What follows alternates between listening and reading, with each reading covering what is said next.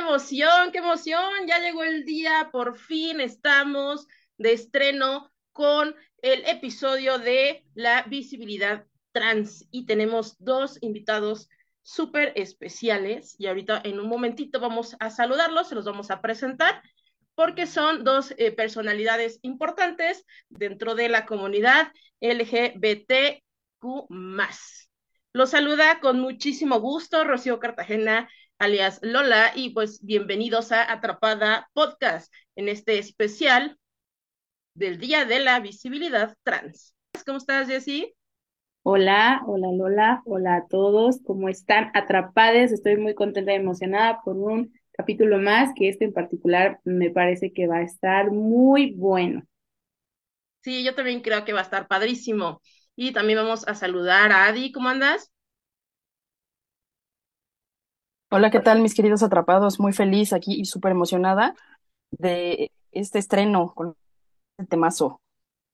Sí, sí, sí, ya teníamos eh, ahí unos meses queriendo eh, llevarlo a cabo, pero pues todo, todo lleva, todo se hace en su tiempo. Y este es el tiempo que tenía que salir, porque justamente estamos estrenando en el Día de la Visibilidad Trans. Ahora sí, ¿cómo estás? Vamos a saludarte. Ay, muy bien, con problemas técnicos, la verdad. Qué pena, qué pena con nuestros invitados, pero pues bueno, aquí estoy ya, la verdad estoy bien emocionada, estoy muy, muy ansiosa por escuchar, pues escucharnos a todos y sobre todo a nuestros invitados, ¿no? Que nos puedan compartir un poquito de su experiencia, el cómo han, han llevado todo este proceso y pues bueno, ya, muy, muy ansiosa y, y emocionada por tenerlos aquí. Bienvenidos y gracias por estar con nosotros, chicos. Ahora sí, sin mayor preámbulo, vamos a ir presentando a nuestros invitados e invitadas. Alaska Des, la baby de Toluca, transexual, activista, drag queen, conductora, showcera y animadora ganadora de tres certámenes de belleza LGBT, representando a Toluca, Estado de México, conductora de Diversidad al Aire e integrante del colectivo Famosas Trans Toluca. Bienvenida, ¿cómo estás? Hola, bellezas, ¿qué tal? Pues muchísimas gracias primero que nada por el espacio. Eh, espero que esta información que, que se quede eh, pues en esta plataforma les sirva muchísimo tanto a las personas que ya están dentro del medio como las que van iniciando. Eh, repito nuevamente, gracias por la invitación y pues es un gusto estar aquí con ustedes y con todos, todas y todes. Pues muchas gracias y es un honor para, para todos nosotros, nosotros, que estés aquí el día de hoy en el de la visibilidad trans. Vamos a continuar con nuestro siguiente invitado, bendito entre las mujeres. Christopher Juárez Reyes, licenciado en Biología por la Universidad Veracruzana, maestro en Neuroeducación por la Universidad Popular y Autónoma de Veracruz. Es activista por los derechos de las personas transexuales, transgénero y de la comunidad LGBTQ. Ha tenido participaciones en medios de comunicación locales y nacionales, exmiembro del, del Consejo para Prevenir y Eliminar la Discriminación en el municipio de Jalapa y fundador del grupo Transparentes. En el 2016 y 17 apoyó a la coordinación de la Unidad de Género de la Universidad Veracruzana, organizando eventos por el Día Internacional de la Lucha contra la Homo, Lesbo, Bifobia, Transfobia mediante eh, cine y debates, entre otras tantas cosas. Es un honor que estés aquí con nosotros. ¿Cómo estás? Muchísimas gracias por la invitación y ya muy larga la presentación, me disculpo por ello, pero es que es muy importante eh, la visibilidad para que la gente sepa que existimos, porque estamos muy en la comunidad, entonces muchas gracias por prestarnos un poquito la voz y compartir sobre nuestras identidades. No, no te preocupes. Ahora sí que, que, la presentación es eh, la carta de lo que hemos hecho y lo que hemos vivido y lo que hemos aportado para con la sociedad. Entonces siempre eh, somos válidos en todo lo que, lo que somos y en lo que hacemos. Vamos ya a darle ahora sí con todo a este episodio le paso eh, la palabra a Jessie. Uy, muchas gracias, Lola. Y bueno, justamente como, como comentan nuestros padres, nuestros compañeros, vamos a hablar acerca de trans. Pero antes de hablar acerca de trans, qué es trans, cómo es trans y muchísima información, primero queremos hablar como de este pre, ¿no? De cuando te estás descubriendo ¿no? Y que yo creo que en esta comunidad ese es como el inicio de todo, cuando empiezas tú a descubrirte qué es lo que eres o qué es lo que te gusta. En el caso de la comunidad trans, pues justamente en el momento, el pre-trans, por así decirlo, eh, es como esta parte en donde tú empiezas como ser humano a no identificarte con tu género. O sí, dices, eh, al final cuando naces tienes un género y una tienes una sexualidad, pero conforme vas creciendo no te vas identificando con ella. Entonces, el descubrirte, el saber y todo también es todo un proceso. Entonces, siempre hay como un pre que más allá del pre, para llegar a ser, es como el empezar a descubrir realmente tu esencia, ¿no? Entonces, a mí me gustaría preguntarles a los chicos, que nuestros invitados, que cómo fue que empezaron a descubrirse, si en qué momento se dieron cuenta acerca de lo que ellos pues de lo que ustedes sentían, cómo se sentían, con qué género se identificaban. ¿Quién, quién me quiere contar un poquito cómo fueron sus inicios y su descubrimiento? Pues no sé, ladies first, Ah, o, o gustan que yo inicie, como me Dale, digan. dale. Tú dale, Cris. Bueno, yo les cuento que yo sé que soy un niño desde los tres años. Desde mi primer recuerdo, yo ya me visi- visibilizaba, identificaba como un niño, pero mi mamá principalmente me regañaba y me decía que no era cierto. Y tengo dos hermanas eh, mayores, entonces como que no encajaba. Y a raíz de eso, como que yo viví una doble vida en mi cabeza y en mi exterior, ¿no? Entonces, donde tenía que fingir que, que no era niño, aunque ahorita ya siendo un hombre de 31 años, puedo decir que en mi cabeza fingía porque se me notaba muchísimo. Uno cree que finge, pero no es así. Y conforme fui creciendo, eh, no encajaba, pero no sabía lo que me sucedía, sino hasta los 21 años, que es eh, una de mis hermanas me dice que si no seré trans porque descubre que me vendaba el pecho, llevaba tres años vendándome el pecho y yo digo, trans, ¿qué es eso? Entonces me pongo a investigar, no duermo y digo, esto es lo que me ha pasado toda la vida eh, me explota la cabeza.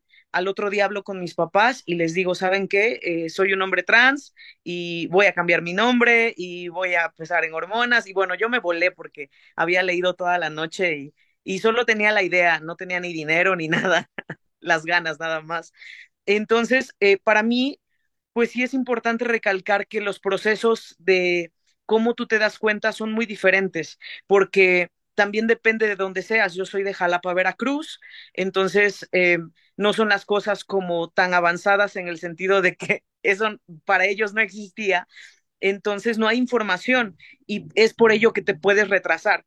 En cambio, por ejemplo, en Ciudad de México, pues ya hay protocolos de atención y, y demás cosas que a lo mejor pasas por el psicólogo y el, el psicólogo te, te, ilumina. En mi caso, yo me tuve que iluminar yo solo, no pasé por un proceso eh, psicológico, inicié en hormonas y todo, como yo solito, porque no había información o apoyo, pero eh, lo mío fue muy rápido, o sea, lo descubrí en la noche y al otro día dije, ya, empiezo pero pues los procesos son diferentes porque pues no los entornos de la familia y el miedo, entonces todo es muy válido, solamente quería recalcar como en mi caso sí fue muy rápido, pero no tiene que ser necesariamente de esa manera. Muchas gracias.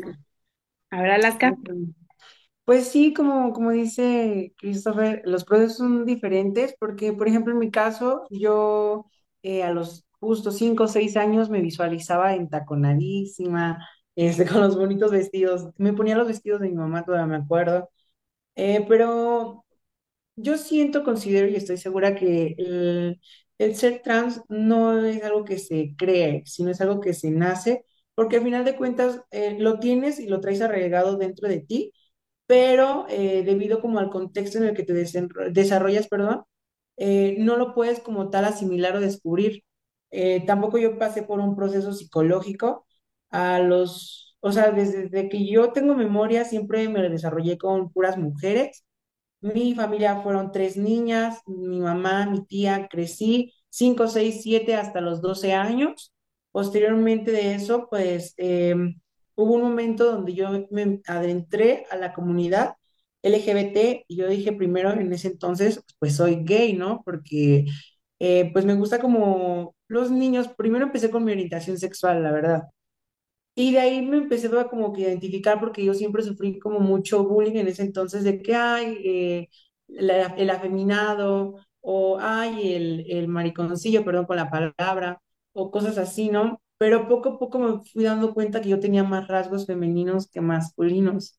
Entonces, de ahí en fuera hubo un proceso como de aceptación donde yo ya no aceptaba que me dijeran él, sino que me dijeran ella, ¿no? Y, poco a poco me fui adentrando hasta que descubrí a chicas de mi colectivo que actualmente eh, pues las frecuento y me dicen es que tú no eres niño, no eres gay, no eres draga, no eres transformista, no eres travesti, tú eres trans.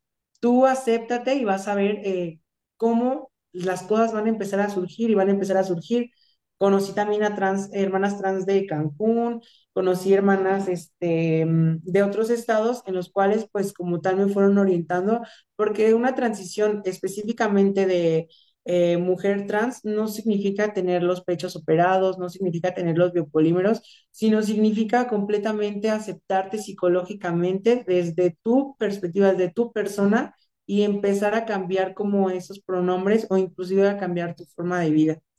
Y pues sí, concuerdo con que todo proceso es, es diferente. Personalmente, si las nuevas infancias, porque ya son infancias trans, eh, no están seguros o seguras de, de su persona, pues ahora sí que es muy importante acudir como tal a un psicólogo, porque a veces también los mismos padres nos confunden. Personalmente, perdón, ya me estoy alargando un poquito, mi familia fue muy eh, machista y por ese mismo, em, por ese mismo contexto, a mí no me dejaron como tal desarrollarme hasta que me corrieron totalmente de mi casa y dije, pues yo soy así y ni modo, y si les gusta. Y hasta la fecha, pues puedo decir que tengo como ese conflicto con mis padres, porque inclusive mi mamá todavía, mi mamá, perdón, y mi papá todavía me hablan inclusivemente con mi nombre de pila, ¿no? Y pues se supone que ya llevas un proceso. Hasta ahí mi opinión. Agradecemos un montón que, bueno, a los dos que nos hayan compartido eso, que, que han vivido y cómo ha sido, porque sí, no, no, no siempre es fácil, no siempre la gente apoya, inclusive la, los que eh, quiere uno que más estén ahí, ¿no? Como en este caso la familia, no siempre es fácil, ¿no? Y eso también aplica en las, en las orientaciones o preferencias sexuales, eh, y no me imagino un cambio digo, salvo obviamente las personas que lo, que lo han vivido, que lo están viviendo, no de llegar a, tu casa y decirle, ¿sabes qué? Pues no, yo, yo me identifico de esta manera y, y, y diría, ¿no? Y la que soporte. No todos la soportan, ¿verdad? Pero, pero bueno, qué, qué bueno que, que ustedes eh, de alguna manera están, eh, salieron avante de, de esta situación y, y aquí están con, con nosotros eh, y nosotras y nosotres, pues compartiéndonos sus experiencias. Ahora vamos a pasar con Holly. ¿Qué sigue? Pues bueno, ya, ya pudimos escuchar a, a nuestros invitados. La verdad es que este era el punto al que yo quería llegar, ¿no? El escuchar sus experiencias. Justamente, pues bueno, el siguiente punto es ese. ¿Cuáles son los, los tipos, ¿no? De, de trans, de, de pre-T? Nosotros cuando tenemos una em, identidad distinta, ¿no? Puede ser el FM, FMT, que es eh, FTM, perdón. Ya, mi dislexia, perdónenme. Yo, qué oso. Soy un poquito disléxica. Eh, que pues se refiere a female to male, ¿no? Es decir, yo me identifico como mujer. Perdón, yo soy, yo, yo me asignaron el, el género de mujer, pero me estoy identificando con el sexo opuesto, ¿no? Con el género masculino. O también está la otra parte, que es MTF, male to female. Es decir, yo cuando nací, el doctor me dijo, yo, bueno, tú eres hombre. ¿Por qué? Por los, los genitales con los que nosotros nacemos. Sin embargo, es muy importante recordar que allí de pronto es cuando nosotros no, no, no nos identificamos con, con ese, ese sexo que tenemos. Nuestra identidad de género, entonces, cambia al femenino. Son los dos tipos que nosotros podemos encontrar. Ok. Ay, es que estos, estos términos pueden ser nuevos para, para muchas personas que inclusive lo han visto por ahí en, en, redes sociales o en páginas y, y se quedan así como de, ¿eh?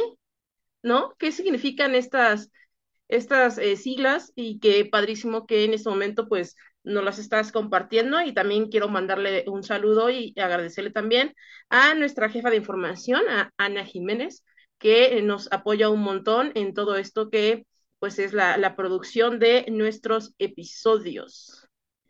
Ok, ahora eh, vamos con, con Adi. Ay, perdón, ¿puedo decir algo rápido? Sí, claro, Alaska, adelante. Este, ahorita que estaba analizando Claro, claro. este, como lo comentaba mi compañero Christopher, ¿no? A lo mejor para la- los hombres trans sí existe, pero eh, para las mujeres trans no. ¿Por qué? Porque antes de ser trans, pues como tal fuimos eh, lo que son la, lo- travestis, ¿no? O las vestidas. Inclusive ahí sí eh, me gustaría como tal recalcar un poquito, porque a lo mejor me voy a escuchar un poquito tradicionalista, ¿no? pero este, antes de ser mujer trans, siempre le decían eh, o travesti o vestida, punto. Y obviamente conforme ya lo ibas desarrollando diario, ya era como iba una aceptación hacia las mujeres trans. Y también es muy importante, eh, pues como tal, comentarlo, porque bien sabemos que para las mujeres trans hay un poquito más de información, pero para los hombres trans están un poquito más... eh, invisibles, por así decirlo, o no invisibles, sino como que no tocamos un poquito más el tema, ¿no? Siento yo, considero. Oye, una, una pregunta, Al- Alaska. ¿a ti te causa algún tipo de conflicto cuando alguien, la persona que sea, se dirige a ti con, con la palabra vestida? la verdad, sí. Ok. Sí, porque al final de cuentas, o sea, te digo, es una etapa, es un como un proceso, un paso uno, paso dos, paso tres. Ahorita como tal, eh, pues bueno, En lo que yo tengo entendido, por ejemplo, una vestida era la chica que como tal nada más se vestía o se travestía en ese entonces como por un ratito, que es lo que hacen, por ejemplo, las dragas, ¿no? O inclusive las transformistas o las imitadoras. Se visten un ratito, dan su show y regresan y son completamente unos varones. Entonces, yo nunca voy a decir que me digan soy mujer eh, cis, porque nunca voy a ser mujer cis y a mí la verdad sí me gusta muchísimo como la etiqueta de mujer trans, porque llevamos otro proceso más diferente que a una mujer eh, cisgénero, ¿no? Pero cuando a mí eh, me dicen vestida, a lo mejor entre las mismas chicas pueda que lo entendamos, ¿no? Entre las mismas chicas trans, porque al final de cuentas ellas llevamos el mismo proceso, o a lo mejor unas más que otras, pero lo llevamos dentro del mismo contexto, pero que una persona externa, en lo personal, me diga vestida es como si me dijera, no sé, a lo mejor todavía eh, homosexual, ¿no? Eso yo lo siento así. Y ya. Ok, ok, ok. Quiero hacerles rapidísimo otra, otra pregunta y lo más seguro es que lleguemos al final de nuestro primer bloque, pero es para mí muy importante saber la opinión de ustedes, porque ahorita mencionabas algo sobre que pues obviamente tú no te identificas o, o no como una mujer cisgénero, ¿no? Pero a mí eh, la pregunta es esta. Hace unos días, no sé si ustedes supieron, que las famosas eh, perdidas hubo un tema por ahí en que em, Wendy decía que pues obviamente ella, ella no se sentía mujer, porque mujer es la que concibe, mujer es la que tiene vagina. ¿Ustedes qué piensan sobre esto? Sobre todo a, nuestros invitados, porque obviamente ellas desde el personaje que son, ¿no? Pueden tener una, una opinión que pudiera desinformar, y no porque, no porque sean mujeres eh, cisgénero, porque obviamente no lo son, ¿no? Pero en el momento en el que siento que están invisibilizando a las mujeres trans, y, y no sé, ahí, pero me gustaría saber ustedes qué piensan. ¿Puedo, puedo opinar? sí, claro, adelante, adelante. Ah, bueno, antes de contestar la pregunta, solamente quiero hacer una retroalimentación de la definición FTM y MTF. Este, y también decir que, bueno, lo que pasa es de que yo inicié mi transición hace 10 años, ¿no? Entonces no es lo mismo que nuestro 2023. Entonces, hace 10 años aplicaba perfectamente nada más esas dos versiones, pero hoy en día identidades de género hay como personas mismas en el mundo.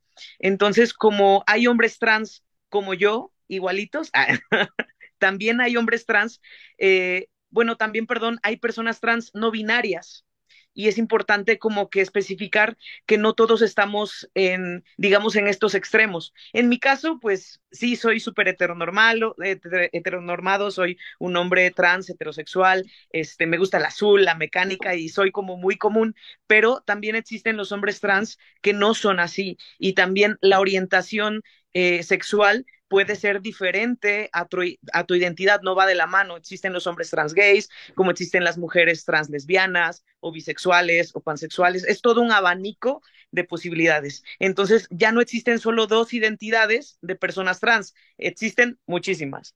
Eso de retroalimentación lo, bueno, lo que comentaban con Alaska, eh, yo creo que sí le molesta mucho porque no la están reconociendo como mujer porque al final, pues ella sabe todo el proceso que vivió y es como si le dijeran que está un paso atrás, cuando ella ya está diez mil adelante, ¿no? Y ya lo último de la pregunta con referente a las perdidas y a Wendy, no tengo pues la fortuna de conocerlas, he visto sus videos, pero pues lamentablemente también en dentro, yo sé que ustedes lo saben, dentro de la comunidad LGBT, pues no podemos escoger que todas las personas tengan la información correcta. Esto está muy rápido y avanzando, los términos, algunos dejan de existir, eh, se actualiza la, eh, la, metodología de investigaciones en muchas cosas, incluso se proponen eh, pues maneras de referirse y las siglas cambian y aumentan otras letras. Entonces, yo creo que ella está un poquito mal porque al tener la voz y el micrófono y poder que la gente lo ve, la vea, eh, vea sus videos y todo lo que puede compartir, pues la gente se va a confundir. Y entonces un día me voy a topar con alguien y me va a decir, tú no eres un hombre y yo me voy a enojar, porque sí soy un hombre. Claro, soy un hombre trans, pero hombre al fin, ¿no?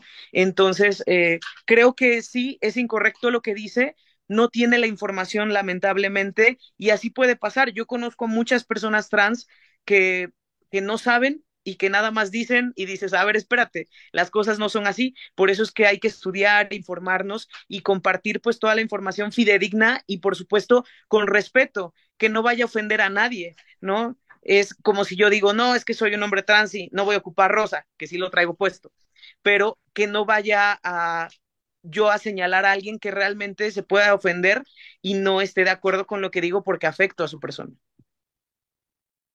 Ok, ok, sí, sí, de acuerdo contigo. Yo eh, sí tengo la, la, la oportunidad de, de, conocerlas y de tuve la oportunidad de platicar con ellas y ellas me decían justamente eh, eh, Wendy y Kim que ellas no se sienten como referentes o como activistas y demás. Y yo les, les comentaba que pues sí, es que lo son, o sea, como referentes sí, o sea, son, son personajes que que están ahorita, ahorita son muy virales y están eh, a tope dentro de, dentro de las personas transgénero que pudieran ser eh, reconocidas. Entonces yo creo que es bien importante, o sea, a mí me caen muy bien y todo, pero sí se me hizo muy desafortunado el comentario, porque, porque si la gente eh, empieza a verlas normal, pues empieza a ver a las personas trans normales, sin tabús y sin nada, ella siento que puede, con ese tipo de comentarios retroceden lo que pudieron haber ganado de, de, de em, aceptación para con, para con los demás. Entonces yo creo que ahí es desafortunado. Eh, adelante, sí, adelante.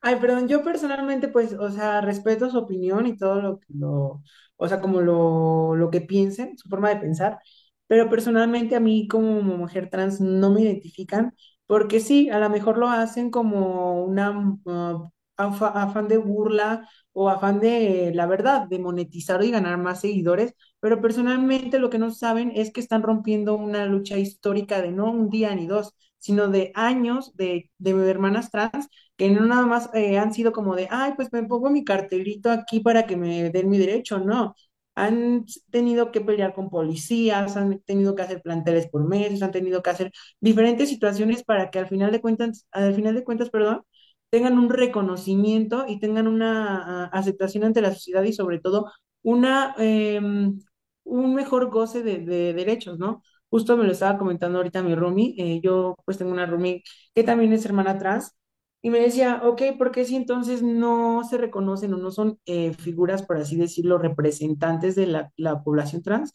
Entonces, ¿para qué se opera, no? Pero pues es como perspectiva de cada quien. Entonces, no representes a una comunidad trans, quédate como una comunidad travesti y entonces no hables por las demás personas, porque el simple hecho de que se mofen y se rían, a mí mañana saliendo a, la mejor este, a comprar la comida o el desayuno, pueda que me empiecen a, a hacer Em, bullying o me violenten con la simple palabra, ¿no? Con la de tacos de canasta o, o viceversa con diferentes memes que han salido sobre las poblaciones trans, ¿no? Tanto risas, burlas o inclusive em, los pasitos que hacen estas chicas, ¿no? Entonces, personalmente, a mí no me representan. Las respeto, eh, respeto su forma de opinión, pero personalmente a mí no me representan. Ok, ok. Eh, gracias a, a, los dos por compartirnos desde una persona que lo es, desde que, desde el momento en el que lo vive, en el que decide, y eso visibiliza a las personas trans. Gracias. En este momento acabamos de llegar al final de nuestro primer bloque y vamos a regresar a Atrapada Podcast.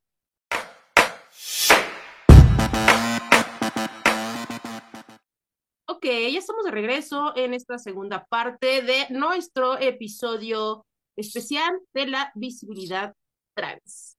Recuerden que tenemos dos invitados súper especiales, que se trata de Christopher Juárez Reyes y Alaska Des, alias la Baby de Toluca. Estamos muy contentos de que estén aquí con, con nosotros, con nosotros, y bueno, vamos ya a darle a lo que sigue de nuestro episodio, dice que vamos a escuchar Bueno, pues nosotros vamos a hablar de lo que significa ser una persona trans.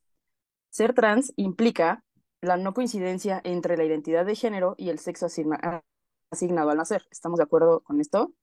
Este, una de estas eh, como identidades es la transexualidad, que según la ah, Asociación Mexicana, Americana perdón, de Psiquiatría consiste en el deseo de vivir y ser aceptado como un miembro del sexo opuesto. Em, esto puede ser eh, acompañado de malestares o estar en desacuerdo con el sexo eh, anatómico propio y el deseo de someterse a ciertos tratamientos quirúrgicos, hormonales, para, que, para hacer que su cuerpo eh, concuerde lo más posible al sexo que prefieren. Ah, y por otra parte, el transgénero es definido por la psicóloga Janet Gutiérrez como el grupo de personas que se identifican con el género contrario al de su sexo, pero sin deseo de modificar su cuerpo. Ajá. Aquí eh, yo tengo un punto, porque igual eh, el travestismo eh, se compone en llevar ropas del sexo opuesto durante una parte de la existencia a fin de disfrutar la experiencia transitoria de parecer del sexo opuesto, pero sin el deseo de llevar a cabo un cambio de sexo permanente. Yo aquí tengo un punto, yo lo vería eso más como una identidad de género. Digo, perdónenme, como una expresión, de género, me ganó el nervio. Ok. Eh, y bueno, por ejemplo, esto porque va justo como con la imagen, ¿no? Quiero decir que esto te lleva desde el inicio a, a conformar tu identidad.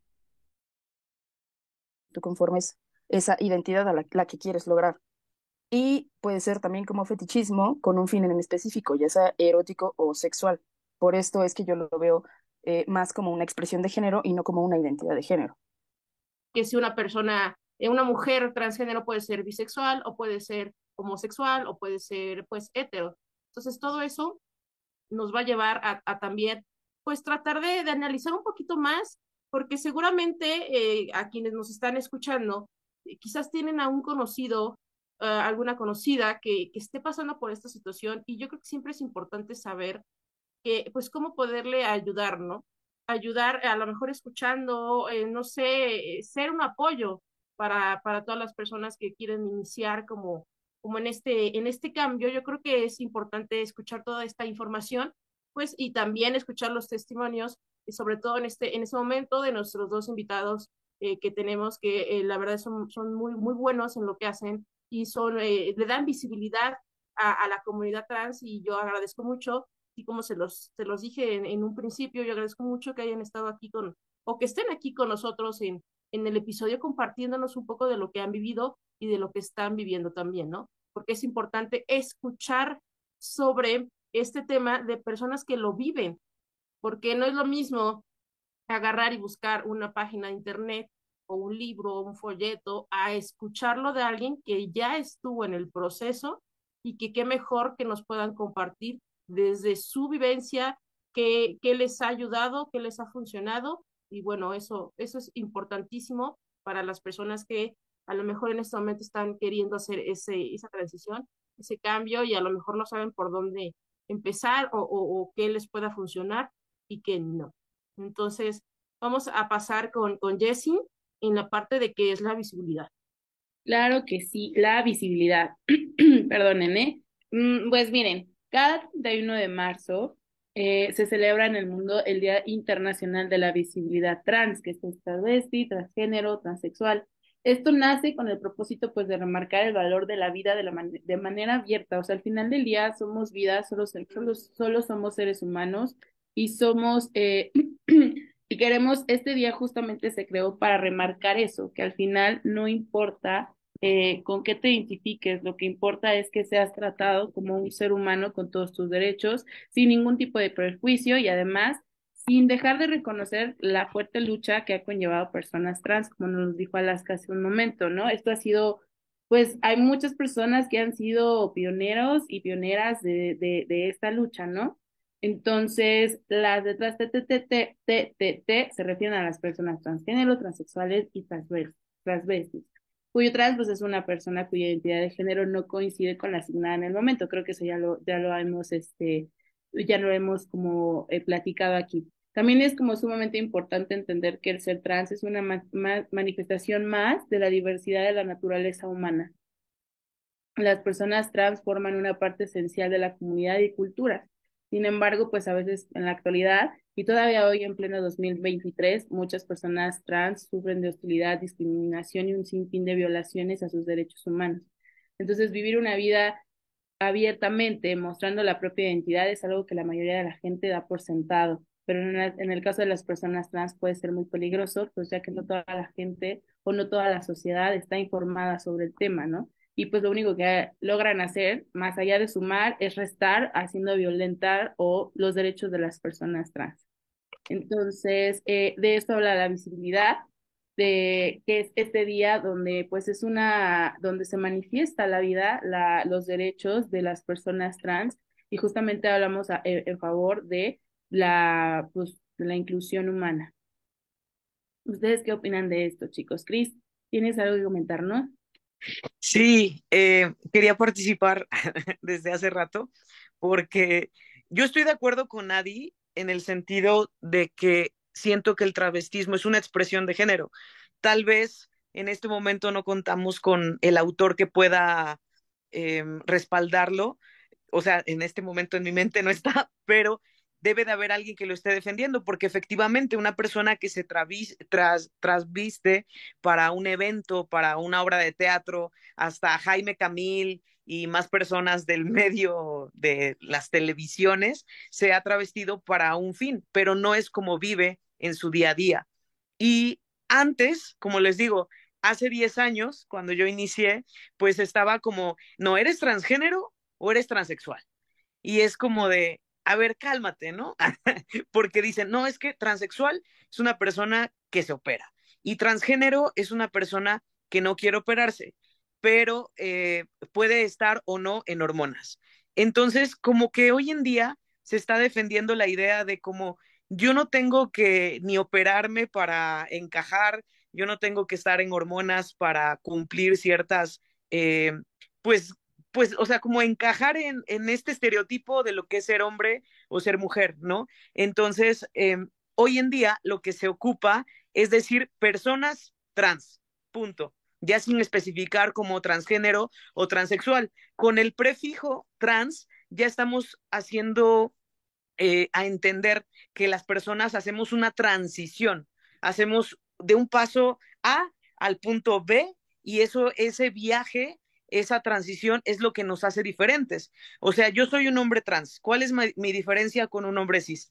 Que yo me tardé un poquito en iniciar, pero esa, ese lapso de cambio, pues es lo que es interesante, porque eh, como comentaban ustedes al inicio, una persona trans no puede fingir que no lo es. A lo mejor si hay, un, hay una cosa que se llama passing, o sea, si tú pasas como otra persona cualquiera, tal vez lo puedes aplicar y es por eso que los hombres trans están tan invisibilizados, porque la testosterona es una hormona muy fuerte, entonces te hace muchos cambios y pasas desapercibido y ya dices, prefiero evitar la fatiga y no hacen ningún ruido, lo cual pues también eh, a veces es importante alzar la voz para que sepan y reconozcan nuestros derechos, porque a veces no, no saben que tenemos necesidades de atención en salud y dicen, no, que se paguen sus operaciones cálmate, no solamente es eso, ¿no? O sea, hay muchas cosas en donde se nos transgreden nuestros derechos y que la gente no lo conoce porque lo ignora completamente, ¿no? La cuestión del nombre,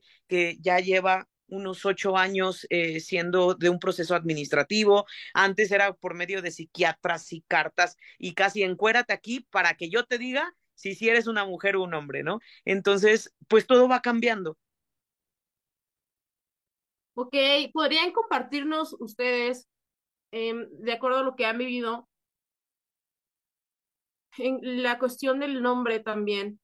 ¿Para ustedes fue un proceso fácil o, les costó trabajo? ¿Hubo, hubo trabas por parte de, de eh, lo, que, lo que dices, ¿no? En cuestión administrativa, ¿tuvo algún, ¿tuvieron algún problema eh, al respecto? Bueno, cuando yo era joven, ah, es cierto, cuando yo inicié mi transición, no existía la ley de identidad de género que hoy existe. Y lo único que hice, bueno, yo le dije a mis papás, te voy a dar la oportunidad de que le des nombre a tu hijo. Entonces les di la oportunidad de que lo eligieran. Mi papá decía nombres muy feos que no fueron considerados y en el caso de mi mamá también como que inventaba cosas que no estaban y yo quería ponerme 15 nombres, así como Pablo, Picasso, Benito, no sé qué, ¿no? Julio y Fabián y bueno, fue todo un caso elegir mi nombre y al final me quedé con algo muy sencillo que mi mamá, que tenía dos niñas antes que yo, eh, y pensaba que yo iba a ser, bueno, pensaba y fui un niño, ¿no? Pensaba que venía un niño y dijo, yo si tengo un niño le voy a poner Jonathan o Christopher. Y conocía muchos Jonathans, pero eran vagos, eran delincuentes y no conocía a ningún Christopher y quería forjar mi propia personalidad e identidad. Entonces decidí Christopher. Aparte es un nombre de 11 letras que no tiene ninguna A. Así de traumado estoy. Entonces, eh, para la cuestión de la identidad, cuando yo lo hice, no existía una ley. Entonces yo le ponía estampitas a mi credencial de la escuela con Christopher, así con el fondo de la, de la credencial y también lo hice con el INE, no sabía que era un delito. O sea, ya lo hice, ya pasó, ya no aplica, no me arresten, por favor, como tapar tu nombre, ¿no? Entonces, cuando yo cumplo un año en hormonas, se aprueba el 30 de marzo precisamente eh, del, ah, saquen cuentas porque fue hace como ocho años, eh, la ley de identidad eh, para personas trans en Ciudad de México y esta ley dice que ya todo es por medio de un proceso administrativo en donde tú llenabas una hojita, ponías tu nuevo nombre, tu género con el que te identificas y te daban tu acta de nacimiento y después tramitabas tu CURP y todos los documentos. Yo fui de las primeras 200 personas. Entonces, como se han de imaginar, eh, fue todo un caos para explicarle a los demás el cambio que habías hecho. Afortunadamente, el INE fue muy sencillo, el INE hizo protocolos. Eh, el estado de Veracruz, que es donde yo nací, nos mandaron por un tubo. El director del registro civil me dijo a mi cara y a mis ojos que mientras él estuviera, no iba a permitir que yo realizara mi trámite en Veracruz, que en Ciudad de México podía ser un unicornio, pero en Veracruz no lo iba a hacer. Esto nunca lo he entendido, por qué a la gente le afecta tanto eh, la identidad y expresión de género de los demás, ¿no? O sea, en el plan en el que se puso de decir, ah, o sea, allá sí y aquí no, aquí no, ¿por qué? por ti, por tus prejuicios, por tu ignorancia. Y es que eso complicaba mucho. Estoy hablando de hace ocho años, siete años, que fueron, eh, fue muy complicado porque lo que tenía que hacer era resguardar mi acta primigenia para una cuestión incluso legal. O sea, imagínate que yo no fuera tan decente como soy y hubiera cometido un delito y estoy escapando, ¿no? Por medio de esta identidad, que es algo que también se revisó porque la gente decía, ay, claro, ahora se van a cambiar de nombre y van a escapar de los delitos. No es así. Pero el punto es, de lo único que tenía que hacer era resguardar el acta de fulanita. Nada más, porque con eso se podía vincular mi CURP si tú buscabas el CURP anterior, te iba a llevar al actual inmediatamente. Eso era todo lo que tenía que hacer para que yo pudiera tener mi certificado de primaria, secundaria y prepa, que orgullosamente hice y me costaron mucho, más la prepa. Y con eso, con esa negativa, yo no podía acceder a mis certificados. Entonces, imaginen que había personas que no habían hecho la prepa o que estaban en ese lapso o que querían entrar a la universidad, no tenían certificados. Y en trabajos donde te piden mínimo a alguna escolaridad, no podían comprobar sus estudios. Nos estaban poniendo en una cuestión a la deriva de vulnerabilidad sobre vulnerabilidad. Entonces yo llegué hasta representar a 40 personas que registraron en el estado de Veracruz cuando eran bebés y que ya ni vivían ahí, otros en Estados Unidos, otros en Tamaulipas, eh, gente que no, no sabía qué hacer porque no podía estudiar ni trabajar.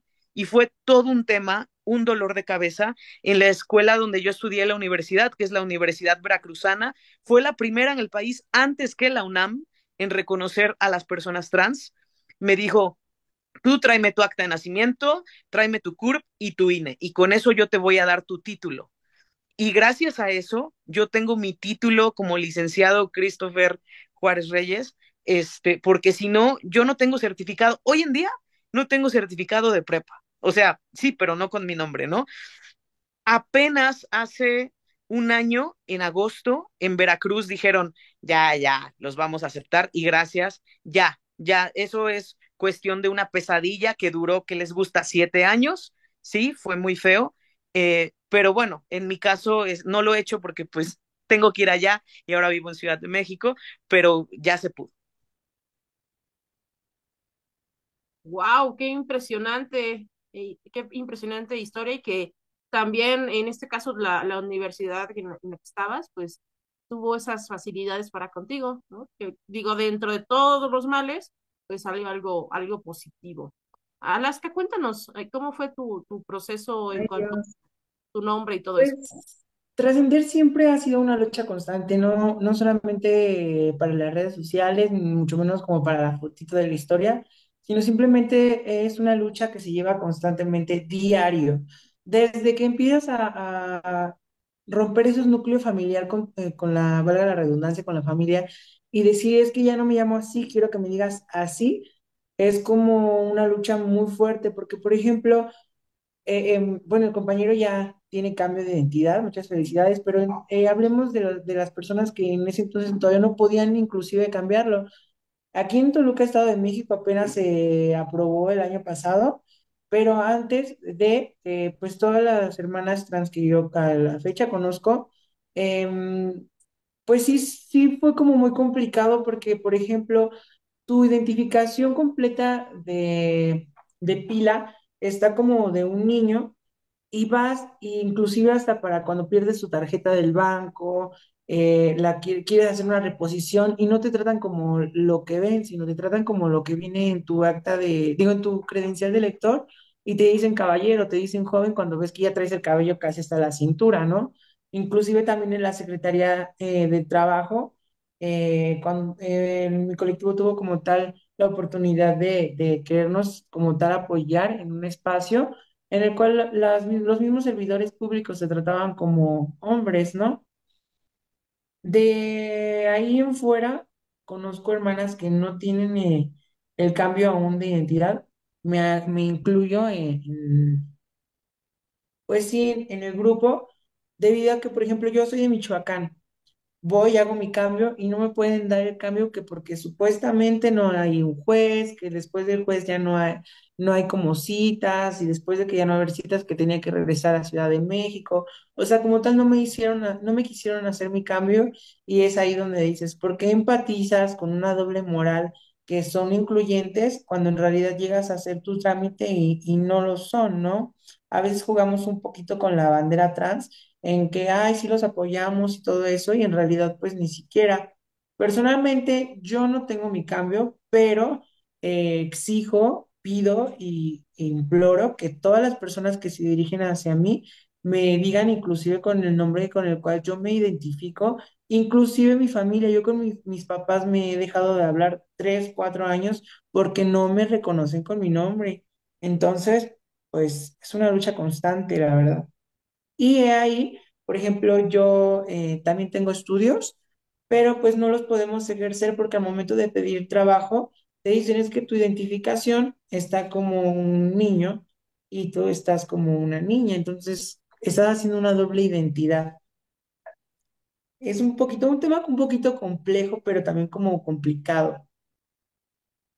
Y ya. Claro, y son cosas que, que no siempre se hablan, sino que es como, ah, pues sí, es una persona trans, ya. Ah, sí, pero tiene, tiene complicaciones, ¿no?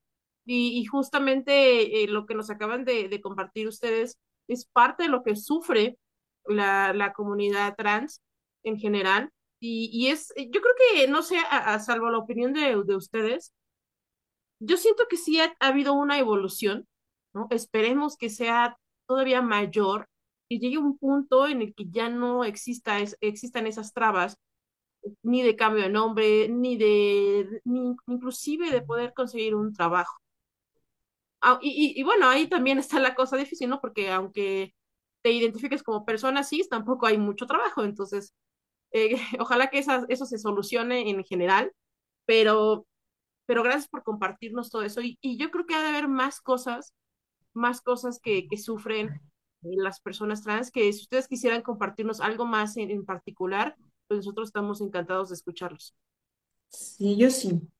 Eh, bueno, considero que la discriminación hacia la población, porque ya no es una comunidad, hacia la población trans, eh, siempre va a existir, pero mm, fíjate que la mayoría de las personas llevan esa doble moral porque desde que salimos de la casa, su casa, eh, pues siempre es como, ay, es que ahí vienen eh, los travestis, ahí vienen así, ¿no?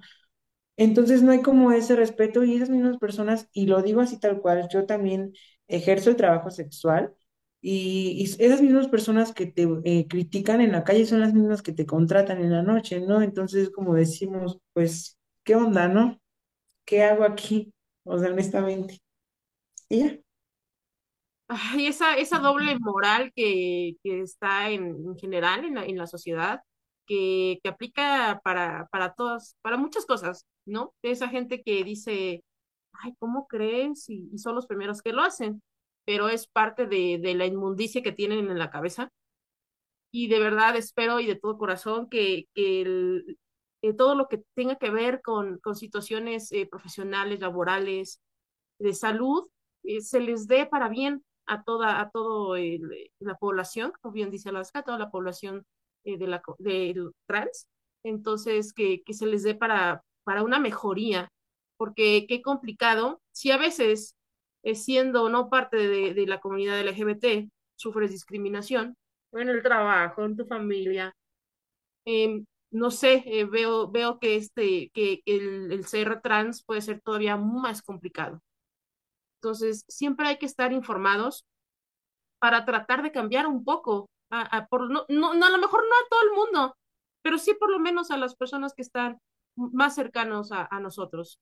Cambiar un poco su mentalidad, que se den cuenta que hay más cosas, eh, y además de lo que ellos conocen. Entonces, yo creo que, que es importante el, testimonio de ustedes y de otros tantos que a lo mejor no tienen no tienen esa, esa posibilidad de quizás poder compartir su experiencia, pero les agradecemos un montón que ustedes pues aceptaran venir aquí Atrapada y siempre es, eh, es un honor tener personas tan, tan cálidas y tan, tan buenas como, como ustedes, que, que han pasado por muchas circunstancias complicadas y aquí están.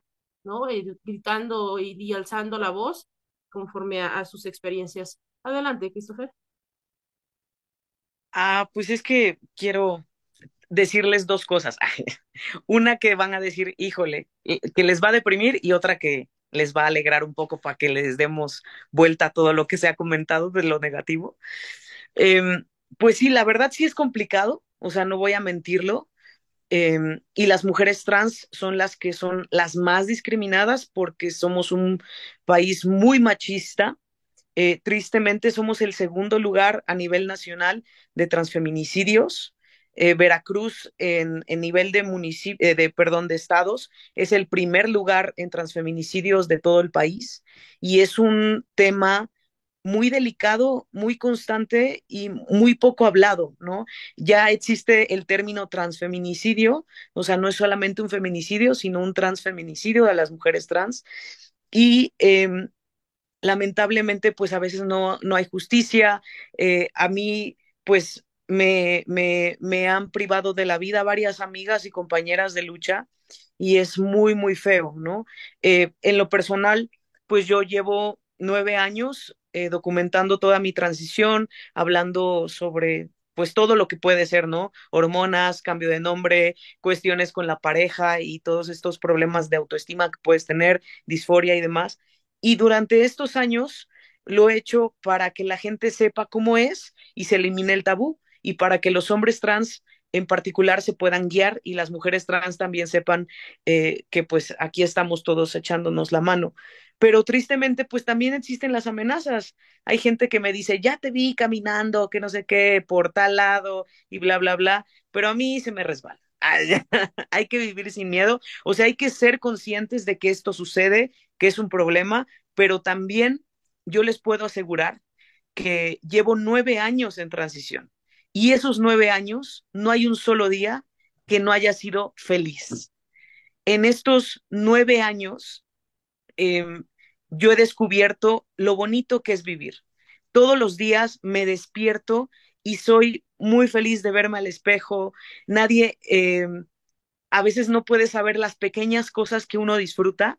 Por ejemplo, el bañarme, ya que yo me hice la mastectomía, entonces era un conflicto que yo tenía con el pecho y desde que me la hice, yo me probé toda mi ropa para vérmela otra vez y el bañarme dejó de ser incómodo.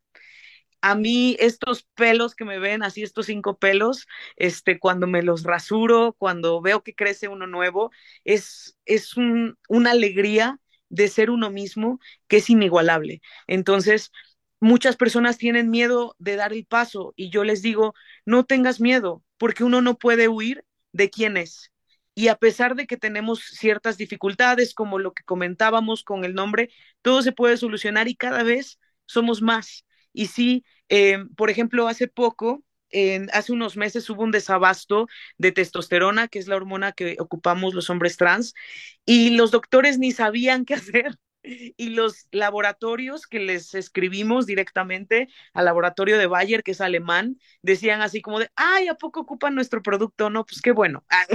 Pero no va a haber, busquen alternativas. Y es así como de, mi única alternativa eres tú, por cuestión de costos, ¿no? Y las hormonas son muy diferentes entre hombres y mujeres trans, para quien gusta hormonarse, este, y para quien no, pero para los que sí, los, los hombres trans nos inyectamos testosterona nada más una ampolleta, bueno, hay, hay, en gel o en ampolleta, ¿no? Digamos, la de ampolleta es más común. Nos inyectamos y solamente gastamos en esa ampolleta. Las mujeres trans tienen que ponerse parches, tomar pastillas, a veces inyecciones, a veces todo junto y es muy, muy caro. Entonces, no sensibilizamos a veces todo lo que conlleva, pero sí se puede. Entonces, no hay que tener miedo, no hay que ser tampoco millonario, simplemente hay que dejarse fluir y ser quien uno es. Ok, ahí me gustaría que Alaska nos compartiera en, su caso cómo fue ese cambio eh, como hormonal. Eh, ¿Cómo fue eso de... Bueno, antes de eso, paréntesis, yo creo que eh, de lo que nos están compartiendo, sí es súper importante que traten de ver un endocrinólogo para que puedan dosificarles pues lo que lo que tengan que poner, ¿no? Lo que se tengan que inyectar o las ampolletas, bueno, creo que hay hasta texto en, Em, como en ungüento, si no me equivoco, En gel, sí, En gel. y en crema. Entonces, yo creo que es bien importante que sí vayan antes de, porque se nos da mucho al mexicano automedicarse, ¿verdad? No tiene uno ni idea de qué se está poniendo o cuál es la dosis correcta para, para uno, pero ahí va uno a automedicarse. Entonces, yo creo que como recomendación de atrapada para con todos y todes, eh, busquen el, el tratamiento médico adecuado para que no vayan a, pues, vayan a tener algo negativo en lugar de tener ese cambio que ustedes están buscando. Ahora sí ya pasamos con Alaska para que nos cuente un poquito sobre cómo fue ese proceso para ella. Pues para mí el proceso como tal sí fue un poco complicado porque eh, yo como tal no me encontraba todavía, ¿no? Pero eh, qué bueno que mencionas esto de, ir con un endocrinólogo porque eh, a veces la verdad eh, sale muy caro a- para las personas que van iniciando y pues nos acercamos a, la- a las personas más cercanas que tenemos en nuestro alrededor, ¿no?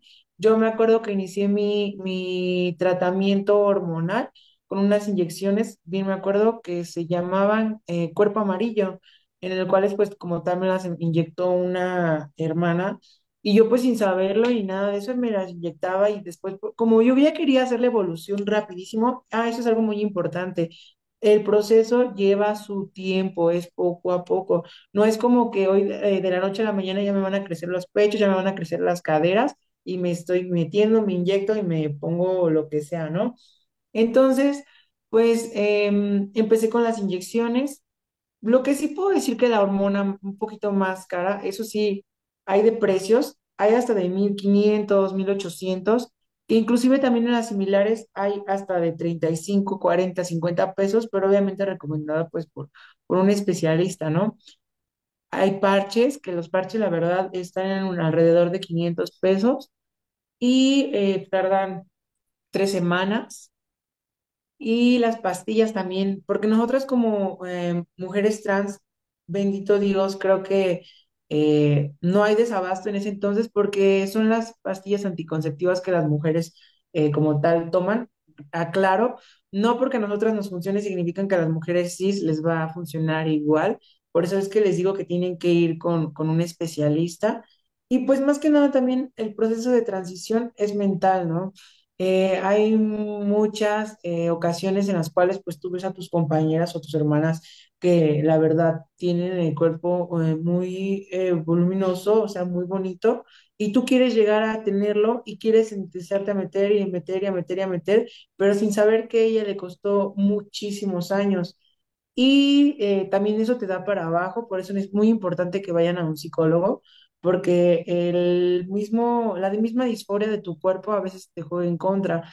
Yo puedo decir que hasta la fecha, no lo voy a negar, hay momentos que digo, es que ¿por qué eh, decidí ser trans? ¿No? O sea, yo quiero regresar porque a veces me pongo a llorar y digo, es que no, no tengo el cuerpo perfecto, no tengo a lo mejor lo que mis otras hermanas sí tienen, ¿no? Y me da el bajón emocional. Y pues también hay cosas positivas en las cuales hay personas que te ayudan y te dicen, no, tú para adelante, échale, tú puedes esto, esto, guau, guau, guau, guau. Y pues la verdad sí, sí, es como muy bonito que una misma hermana trans te, te apoye. Es muy diferente el apoyo de, de un chico trans a una chica trans. Entonces, si, si quieren eh, como tal orientarse, acérquense a cualquiera, de hecho, bueno, personalmente, no digo que sea la experta, pero pues pueden también acercarse a, a mí. Ahorita ya hay muchísimo apoyo, por ejemplo, están las clínicas Condesa, eh, se, se quiere fomentar una aquí en Toluca para que ya como tal eh, no se tengan que trasladar y afuera tengan que tener un- una dirección hasta Ciudad de México y pues eh, denle para adelante. Yo agradezco también porque ser trans no significa ser eh, algo singular, sino significa ser algo único y especial. Y pues la verdad amo mi vida, amo las oportunidades que me ha presentado la vida y sobre todo amo la vida que llevo. Y ya. Qué padre. Muchas gracias por, de verdad, por compartirnos todo esto, porque insisto, a veces no se habla tanto como uno quisiera sobre estos temas y es súper importante escucharlo de alguien que ya lo está viviendo, que lo vivió o que lo está viviendo. Y nada, me gusta, tengo una duda ahí em, también para Alaska, la voz, ahí eh, eh, tuviste que tomar algo, o, o tú tuviste que, que modularla? O, cuéntame, siempre me ha dado curiosidad. ¿Quién primero? Yo di. Pues fíjate que yo la verdad siempre tuve la, la voz muy femenina. Te digo, en la primera a mí me hacían bullying porque siempre, siempre era, era como la niña. Hablaba siempre como niña. Y pues sí voy a aceptar que te modula un poquito la voz, la hormona, pero no al 100%. O sea, puedo considerar que de un 100% te la cambia un 10 nada más. Sí te la hace un poquito más finita, pero en realidad siempre ha sido mi voz y eh, siempre he tenido como los, rasgos muy femeninos y la hormona me ha ayudado como tal, nada más como a darle un poquito más de, de mesura, no sé, en el caso de, de Christopher. En el caso de los hombres trans, sí nos cambia la voz, porque es para un cuerpo, digamos, eh, en hormonas eh, es más fácil masculinizarlo que feminizarlo, ¿no? Porque todo depende en las mujeres trans cuando inician, pues los rasgos que ya tienen eh, de herencia y demás, ¿no? O sea, como dice Alaska, o sea, hay voces muy finitas desde el inicio, ¿no? Y dices, ay, tú ya estás en hormonas, y dicen, no, no estoy en hormonas, porque así la tienen, ¿no? Entonces las cuerdas vocales sí, eh, sí cambian, en los hombres trans sí se vuelven más gruesas las voces, pero también todo depende de pues de tu desarrollo. No vas a saber qué voz vas a tener hasta que, que estés. En mi caso, yo, yo no soy de fingir la voz. Conozco a muchos hombres trans que, eh, buenas tardes, eh, y empiezan a hablar y, bajan los tonos y los siguen bajando y yo no soy así. O sea, yo la voz que me sale es la que es. Me gustaría que fuera más baja, más gruesa, sí, pero es lo que hay. Y este, y bueno, ya luego me escucho y escucho a otros hombres, por ejemplo, cis, no trans, y digo, bueno, por ahí andamos. Entonces, en el caso de los hombres trans sí baja la voz drásticamente y es lo que depende de cada organismo. Ok, muchas, muchas gracias, Cris, por todo lo que nos estás compartiendo. De verdad es que es de muchísima utilidad. Y vamos a pasar con Ari, creo que nos quiere comentar algo. Eh, tuve la oportunidad de hablar con una amiga de mi mamá que es trans. Bueno, pues resulta que a ella eh, como que le costaba mucho hacer como amistades justo del gremio, pero eh, le preguntaban a cada rato, ¿no? Tú dime cuánto te pones, tú dime qué es lo que usas, porque mi cuerpo no se ve igual al tuyo, ¿no? Y como que le echaban mucha, no envidia, sino que justo querían que ella les dijera qué era lo que estaba haciendo para que su cuerpo se viera como se ve ahora, ¿no? Ella tiene pues boobie, le creció natural. Entonces, eh, de alguna manera, las otras chavas quieren que les diga cuánto, cómo y a qué hora se pone y se toman los medicamentos, pero pues ella los lo único que les dice justo es lo que platicabas, ¿no, Lola? Que pues tienen que ir a un médico, tienen que dejar de automedicarse, ¿no? Porque incluso ella me dijo, es que estas morras se inyectan en las boobies. O sea, y tú te pones a decir, ¿por qué, no? O sea, no tiene razón de ser esta parte, ¿no? Ni de inyectarse, ni de automedicarse, porque esto sí ya puede ser un tema de salud bastante grave, ¿no? Entonces, eh, pues nada más me gustaría, bueno, me gustó, me interesa compartir esto con ustedes, porque justo, ¿no? No tienen esta, pues esta cultura, esta onda de, de ¿cómo, cómo podría decirlo? De, no hay un, un, un protocolo de salud para, para personas trans, pues. Ok, sí, es, es valioso también lo que nos compartes porque igual esos cambios, ¿no? Que, que se dan como de manera natural y que yo creo que no, no lo esperas, ¿no? Que, que le crezca solito acá.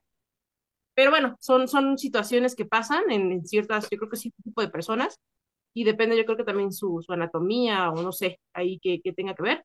¿A, a las que nos quieres compartir algo? Sí, yo digo que más allá de un protocolo de salud, yo creo que no hay como un instructivo, así como los papás, no hay un instructivo que te enseñe a ser trans, no hay como una metodología de decir, ah, comienza a ser trans así, así, sino es como la, la vivencia de cada persona y cada quien vive, como decíamos hace un ratito, eh, al igual que Christopher, cada quien vive como que su transición eh, de una manera distinta, ¿no? Pero sí es como muy importante el, apoyo de, de los profesionales. y ya, porque si no me voy a extender, es un tema muy largo, la verdad. Ahí solo, bueno, me gustaría como agregar un poco a lo que dice Alaska. Recordemos que es, es una cuestión integral. No podemos dejar solamente la cuestión del endocrinólogo, puesto que también la carga hormonal que vamos a tener nos va a conllevar un montón de cosas a cuestiones psicológicas, por eso también yo lo había mencionado, no, no recuerdo quién lo había mencionado hace un ratito, ¿no? El hecho de que debemos de llevar un acompañamiento, no solamente antes para decir, ya voy a tomar la decisión de meterme un tratamiento hormonal, de hacer tal o cual. Realmente es, es un acompañamiento antes, durante y también después porque ya no, ya no somos la misma persona. Inclusive también una cuestión de un nutriólogo, ¿no? De pronto también eh, tanta carga hormonal nos trae un, desajuste que nos puede hacer de repente subir un montón de peso o algunas cuestiones que finalmente una persona dice, bueno, yo ya cuando traiga mi tratamiento eh, voy a, a tener más seguridad conmigo, ya voy a estarme acercando más a la identidad que yo tengo, pero realmente dejamos de lado, insisto, que es una cuestión integral. También el, el profesional de, de, mm, pues sí, bueno, un nutriólogo, ¿no? Como tal, también es importante durante todo este proceso, no podemos dejar eso de lado. Ok, Ay, sí, sí, de verdad, se, se los digo de, de corazón a los que nos están escuchando, que quieran iniciar ya con ese cambio, sí, dentro de sus posibilidades, o más bien pongan ahí dentro de lo que se necesita, ese eh, asesoramiento, acompañamiento y, y demás de un médico, de un endocrinólogo, de un psicólogo, etcétera, etcétera. Contémplenlo, por favor, porque son cambios algunos de ellos son irreversibles. Entonces hay que estar bien, bien seguros de que quieres hacerlo. Pues yo creo que todo tiene un proceso.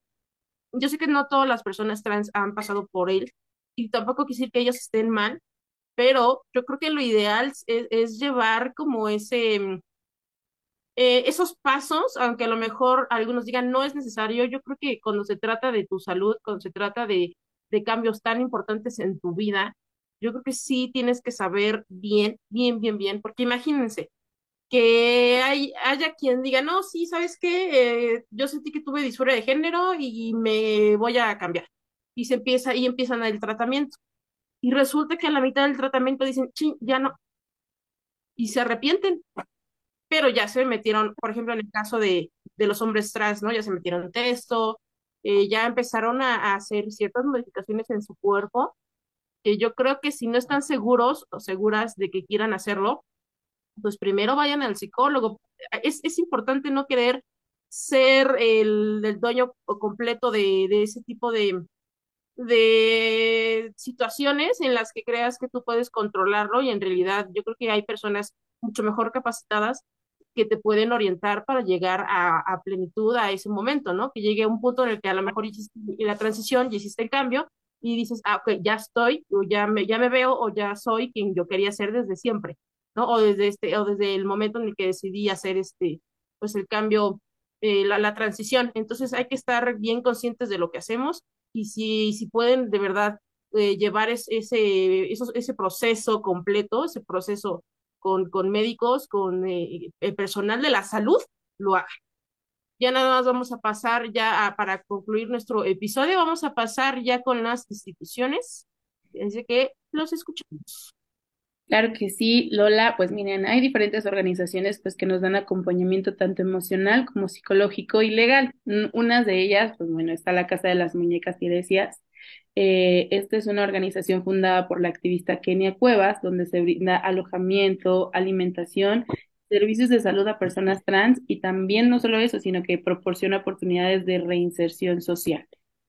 también está la Asociación por las Infancias Trans, bueno, esta fue fundada por Tania Morales, que es mamá de un niño trans, en donde apoyan a las familias de niños y niñas trans que buscan tramitar la, modificación de sus actas de, de, nacimiento, que ya nos comentó Christopher que no es algo sencillo y también es muy diferente en cada estado de la República. También está el Centro eh, de Apoyo a las Identidades Trans, que es una, una organización que, bueno, pues durante la pandemia su activismo consistió principalmente, pues llevar apoyo económico a personas trans que quedaron en situación de vulnerabilidad debido a la crisis económica que la pandemia, la verdad fue algo que nos sacudió a todos y también este sector. Por eso eh, eh, está este centro de apoyo que es que sigue al día de hoy. También está Yucatrans, que es una organización que ofrece talleres, capacitaciones para el empoderamiento y la inserción de mujeres trans en el mercado laboral. Como nos dijo Alaska, también eh, es complicado llegar a esto, entonces está esta organización que pues las apoyan a la inserción en el mercado laboral y también les dan capacitaciones en temas pues de derechos humanos para todos los funcionarios de gobierno a nivel municipal. Y por último, les quiero hablar acerca de la Red de Juventudes Trans. Es un colectivo que propone políticas públicas en materia de educación, salud y reconocimiento legal de la identidad de género. Así que si alguna de estas te funciona o te llama la atención, puedes entrar a Google y encontrar sus datos para poderte contacto con una y que también sepas que, no, como siempre lo he dicho en todos los episodios, nunca estás solo, nunca estás sola. Sé que el reencontrarte, saber quién eres y identificarte con lo que a ti te haga match es lo más importante y que no olvides que al final tu alma es lo único que importa, tu salud mental es lo único que importa y tu verdad es la única que importa y esa es la que requieres defender al mundo y yo sé que así como hay gente que no está lista para para vivir con este con con esta diversidad, también sé que hay gente que está lista no solamente para vivir con la diversidad, sino para apoyarte a que no estés solo. Entonces, esas son las instituciones, chiques.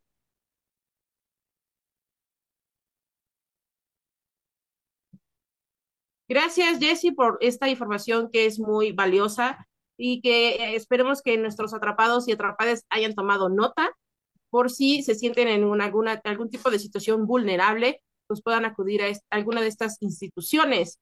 El que ya hemos llegado al final de este episodio, quisiera hacerle una pregunta breve a nuestros invitados para que le den un consejo a las personas que están por iniciar. Algo que a ustedes les hubiera gustado saber en su momento y que claramente no tuvieron a lo mejor a la mano la información. Te escuchamos, Alaska. Ay, no, primero Cris, estoy pensando justo. tiene no problema. Venga, Cris. Ok, el consejo que yo me hubiera dado, bueno, me lo hubiera dicho desde antes, ¿no?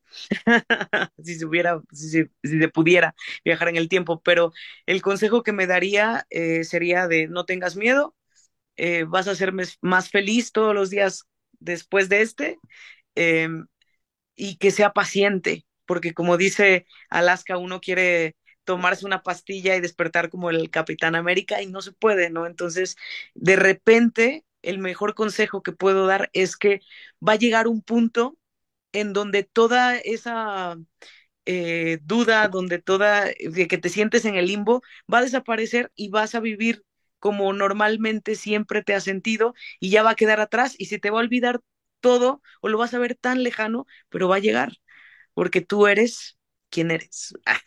sé feliz.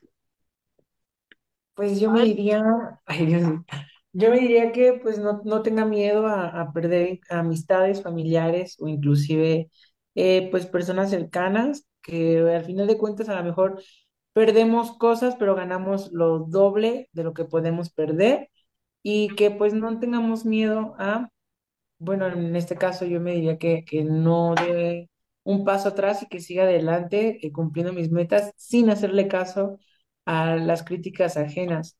Y pues también me gustaría, bueno, aprovechando un poquito el espacio, hacerles una eh, atenta invitación. Estaba justo corroborando la, la fecha porque eh, mi colectivo de famosas trans Toluca vamos a hacer un evento eh, hacia la visibilidad transexual, en la cual, este, ah, no, visibilidad trans, perdón, en la cual no recuerdo bien, estaba corroborando la fecha, si va a ser este primero de, de abril o hasta el 31, pero pues si me, eh, bueno, si me dan la oportunidad ya les externo bien la información y pues obviamente todas, todas y todos quedan pues invitados. Es un evento con causa y el evento se llama Que nadie se quede sin sonrisas para apoyo también a, eh, ahora que se viene el Día del Niño, por si gustan asistir. Su, su servidora aquí presente pues va a estar dando show junto con algunas de las otras chicas del colectivo de famosas Trans Toluca. Ay, ya me, ya me agarré de tu, este, Dale, dale, este también es tu espacio. Entonces, eh, igual si, si a partir de, de ahora quisieran compartirnos algo de, del colectivo en el que te encuentras, con toda la confianza del mundo, puedes compartirnos eh, la información y nosotros Gracias. estaremos viéndolo. Este espacio es para todos y para todas y para todos. Muchas gracias. Pues quiero agradecerles de verdad a todos los que estuvieron en este episodio, sobre todo a nuestros invitados, a Christopher Juárez Reyes y a Alaska Des, alias la baby de Toluca. Muchas gracias también a Adi, a Holly y a Jessie que estuvieron en este episodio. Se despide de ustedes, Rocío Cartagena, pero ya saben que ustedes me pueden decir, Lola. Nos vemos. Adiós. Adiós, nos vemos. Gracias. Ay, chicos. Adiós, rapatos, cuídense. Un gusto, bye bye. Muchas gracias.